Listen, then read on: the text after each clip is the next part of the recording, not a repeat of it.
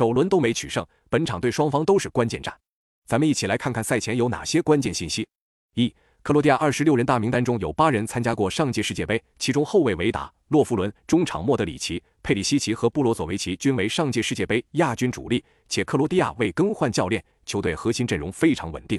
二、克罗地亚在小组赛首轮未能进球，但是球队近四年里只有一次连续二场比赛未能进球，还是在去年六月。三、克罗地亚主力边锋佩里西奇国家队出场一百一十六次，打进三十二球。位列队史射手榜第三，还差一球就将追平历史射手榜第二的曼朱基奇。四、加拿大队锋线上的球员基本上都在欧洲主流联赛踢球，而球队中后场球员大多来自本土俱乐部多伦多 FC 和蒙特利尔冲击，其风格上面也是头重脚轻，善攻不善守。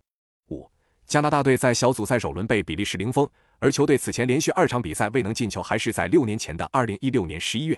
六。这是加拿大历史上第二次打进世界杯正赛，球队在世界杯历史上既无进球，也没拿到过积分，首轮也是零比一输掉比赛。本场比赛只要进球或拿分，就将取得历史性突破。